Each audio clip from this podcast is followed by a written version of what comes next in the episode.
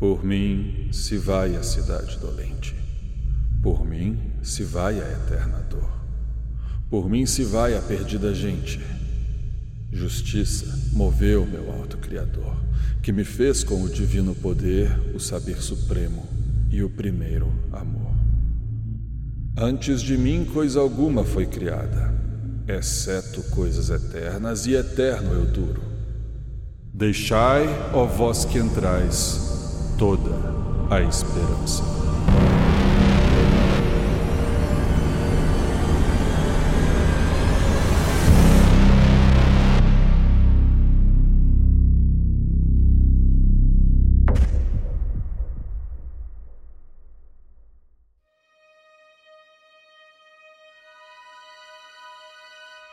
Esse foi o início do canto 3 do livro Inferno, da Divina Comédia.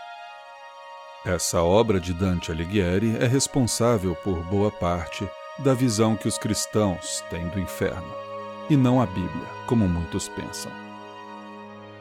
Na verdade, o inferno nunca fora diretamente tratado pelas religiões abraâmicas, sendo fruto de interpretações e até invenções posteriores. Mas existe de alguma forma um inferno? Eu sou Christian Gurtner e esse é o Escriba Café.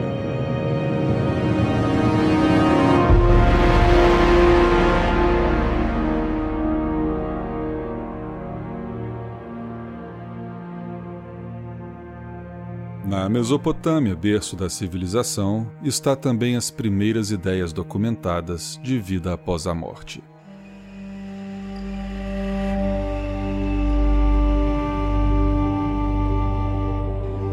Os sumérios que se instalaram ali por volta de 5000 a.C. construíram as primeiras cidades registradas pela história humana e possuíam uma espécie de religião politeísta, onde os deuses eram mais mundanos do que relacionados com questões após a morte. Eles acreditavam que a vida após a morte era como a vida na Terra, só que mais entediante já que sentimentos e sensações como alegria e dor não existiam, somente uma calma solidão diária. Em alguns outros textos da época, porém, pode-se ver esse pensamento sendo modificado com o tempo, já que narrativas de um mundo dos mortos em festa já foi encontrado.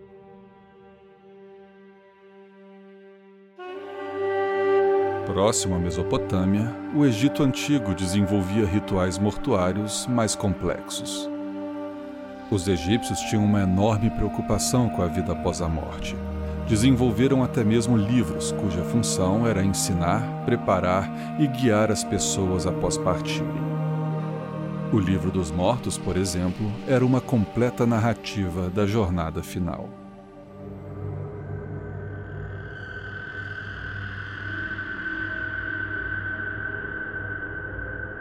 Ao contrário dos mesopotâmios, os egípcios acreditavam que a vida após a morte era também dividida por classes sociais e hierárquicas, de acordo com a patente e riqueza da pessoa enquanto viva. Os mortos precisavam estar munidos de poder mágico e moral para quando aparecessem diante do deus Osíris. Dessa forma, os rituais funerários egípcios se tornaram cada vez mais elaborados mumificação, adornos, amuletos, magias e até mesmo depoimentos sobre a inocência do morto eram colocados junto ao corpo para garantir passagem e sucesso no tribunal divino. Já diante do deus Osíris, aqueles que tivessem sucesso no julgamento ganhavam a vida eterna, enquanto os que falhassem eram devorados por Amut, o devorador de almas.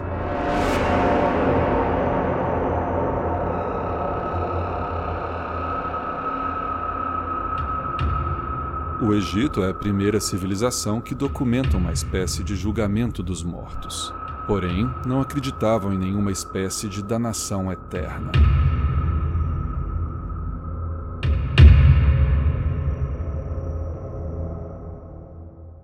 Os gregos antigos também desenvolveram uma rica mitologia que influenciou várias outras religiões, a arte e civilizações posteriores, como a nossa. A vida após a morte fazia parte dessa mitologia, onde na era arcaica acreditava-se que a alma vivia em um estado que não era nem prazeroso nem desagradável. Hades era a terra dos mortos, dominada pelo deus de mesmo nome e sua esposa, Perséfone, que vivia ali como prisioneira. Posteriormente, principalmente entre os romanos que absorveram a mitologia grega, acreditava-se em um julgamento após a morte, para saber se as pessoas seriam merecedores e viveriam no maravilhoso Elysium ou se teriam antes que pagar por algum crime. O tempo de tortura ou sofrimento para esse pagamento dependia do crime cometido, e não havia também nenhum conceito de um inferno, onde se passaria a eternidade em sofrimento. Havia, no entanto, rituais funerários que precisavam ser realizados para que o morto conseguisse chegar até seu julgamento. E para isso ele precisava atravessar o rio Estige, que separava os mundos dos vivos e dos mortos. Para atravessar, ele precisava pagar uma moeda a Caronte, o barqueiro, e por isso tinha-se o costume de se colocar uma moeda junto ao corpo da pessoa falecida.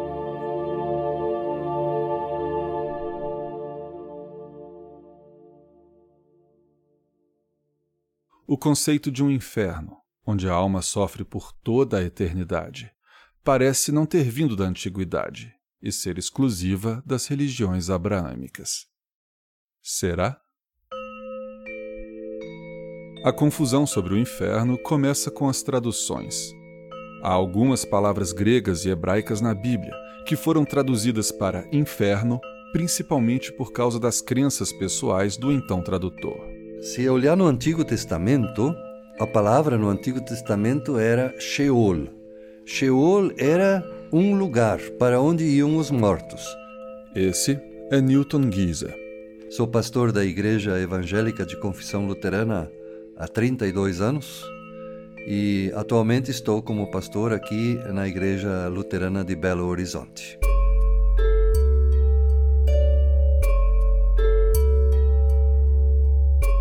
Sheol não era um lugar nem bom nem ruim. Não era um lugar de castigo, nada disso. Era um lugar somente onde iam os mortos. Depois, quando se fez a tradução da, da Bíblia do hebraico para o grego, no, mais ou menos no terceiro século antes de Cristo, aí já se traduziu essa palavra Sheol por uma palavra chamada Hades. Hades era também um lugar assim onde os mortos iam, mas já tinha um pouco de caráter de que era um lugar ruim. E junto com Hades também às vezes se traduziu por Gena. De fato, Gehenna é a palavra mais usada para definir esse lugar. De todas as 13 menções de palavras que foram traduzidas para inferno, Gehenna é responsável por 12 delas. E o mais importante, todas as referências nas palavras de Jesus são usando o nome Gehenna. E Guerrena nada mais é do que a região de um vale que existe até hoje e que no passado foi usado como local de sacrifícios em rituais pagãos, e que foi incendiado pelo rei Josias em sua campanha contra a idolatria. Aproveitando o fogo, as pessoas passaram a queimar ali o seu lixo. Nesse lixão eram jogados carcaças de animais, até pessoas leprosas que eram jogadas ali, e ali havia como um fogo permanente, uma fumaça permanente, e também havia vermes permanentes ali. Prática que se manteve até o tempo de Jesus, quando Guerrena se mostrava um lugar fétido e constantemente em chamas, o que se tornara um local perfeito para usar de forma simbólica, e que posteriormente foi traduzido para inferno. Então o que acontecia é que esse Sheol, que no Antigo Testamento era um lugar onde os mortos iam, de repente, com a tradução para o, o, o grego, passou a ser qualificado como um lugar de castigo, um lugar onde os mortos estavam, vamos de alguma maneira, sofrendo.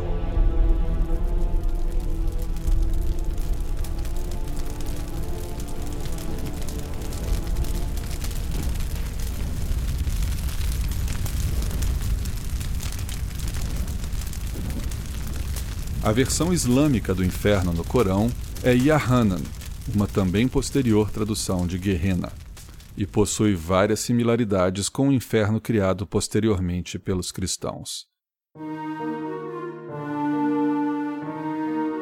Na verdade, nos primórdios do cristianismo, não havia um consenso sobre o inferno. O filósofo cristão Orígenes, por volta do século 3 depois de Cristo, acreditava que os pecadores eram punidos após a morte, porém somente o suficiente para pagar por seus pecados. Essa doutrina, chamada de universalismo, pregava que todos poderiam ser salvos e se reunirem com Deus, até mesmo Satã. Porém, no ano 426, Agostinho de Hipona foi quem modelou a visão de inferno que se tornaria oficial pelos próximos 1500 anos.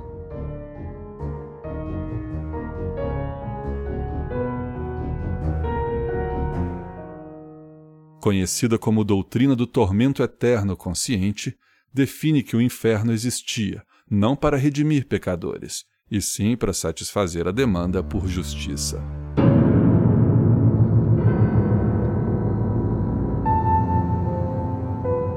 O inferno era literalmente um lago de fogo, onde os condenados queimariam sem ser consumidos e sofreriam sem morrer. A doutrina de Agostinho recebeu críticas futuras, com argumentos de que, como um Deus do amor, poderia colocar alguém num tormento eterno, não permitindo sequer que a pessoa morra. Além do mais, seria justo um simples ladrão de galinhas receber a mesma punição que um estuprador assassino? e os bilhões de pessoas de outras crenças? Essas perguntas foram respondidas de forma fictícia no inferno de Dante, com seus círculos dividindo os pecadores e ajudando a elaborar uma nova visão de inferno, que perdura em alguns meios até hoje.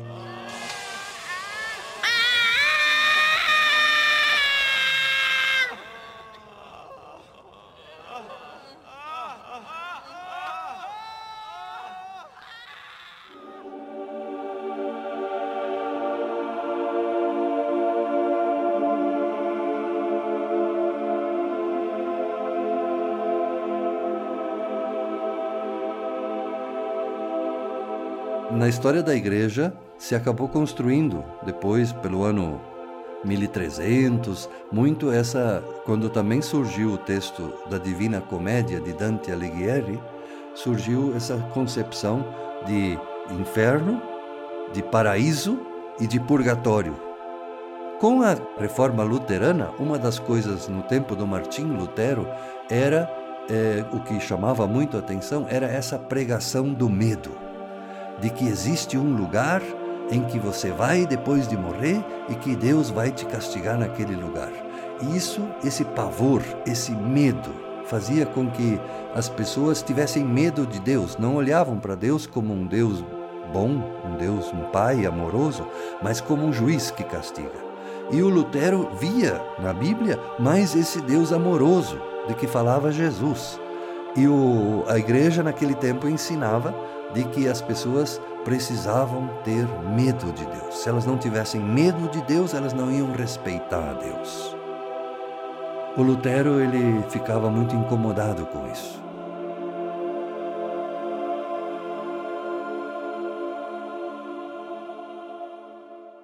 Para a igreja existe, para a igreja católica também e para, para as igrejas reformadas, o inferno é aquele lugar onde a gente definitivamente está longe de Deus. Se alguém não quer viver com Deus, então o inferno é o lugar onde Deus não está.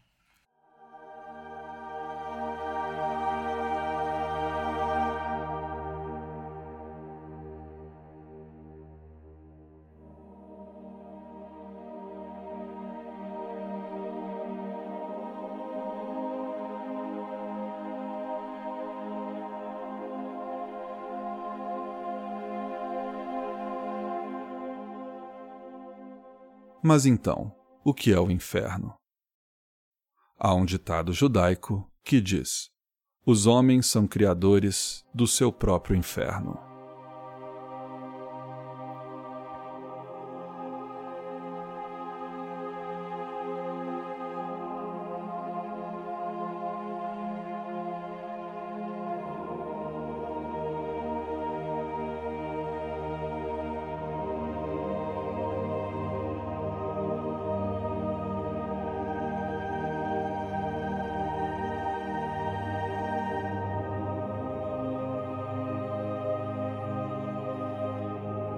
Senhoras e senhores, esse foi mais um episódio do Escriba Café.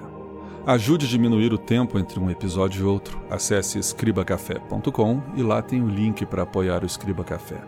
Qualquer mínimo valor mensal faz toda a diferença e você ainda pode ter acesso a conteúdo exclusivo para patronos. Falando nisso, a entrevista na íntegra com o pastor Newton Guise, que participou desse episódio, estará disponível em breve para os patronos. Sigam o Escriba Café no Instagram através do arroba Escriba Café. E se você usa Telegram, pode acompanhar nosso canal também através do arroba Escriba Café. Para quem ainda não sabe, além dos episódios que estão no feed no Spotify, o Escriba Café tem vários outros episódios fantásticos. Porém, devido a direitos autorais, só podem ser ouvidos diretamente pelo site escribacafé.com.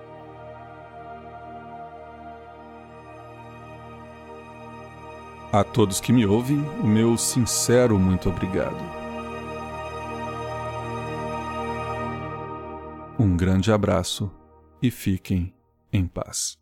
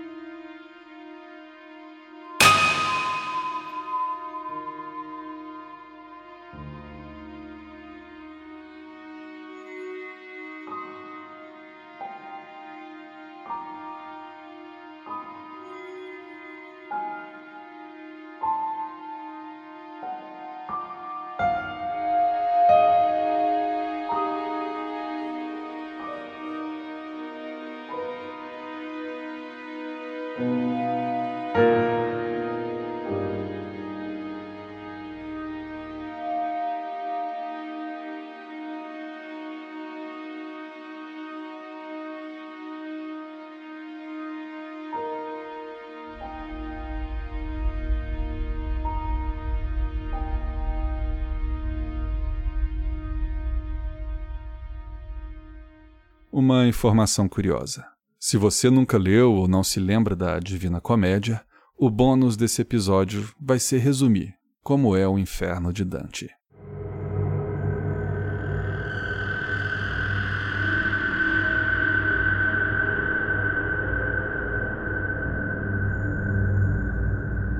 De acordo com o poema, o inferno tinha o formato de um enorme funil você pode visualizar a interpretação visual desse inferno através da obra de Botticelli, que disponibilizamos no post desse episódio em escribacafé.com. O funil era composto por nove círculos, como se fossem andares, e cada círculo ficavam as almas dos condenados, de acordo com seus pecados ou crimes. No primeiro círculo ficavam aqueles que nunca souberam da existência de Cristo ou que não foram batizados. Nesse círculo não havia castigo ou sofrimento. A única pena para essas pessoas era não ficar ao lado de Deus. No segundo círculo ficam aqueles que cometeram o pecado da luxúria. Eles são punidos sendo empurrados para frente e para trás por fortes ventos que os impedem de ter paz ou descanso. No terceiro círculo estão os pecadores da gula. Lá eles são forçados a ficar numa lama imunda que é produzida por uma eterna chuva gelada. Os gananciosos ficam no quarto círculo, com grandes pesos empurrados por seus peitos, simbolizando a sua trajetória egoísta.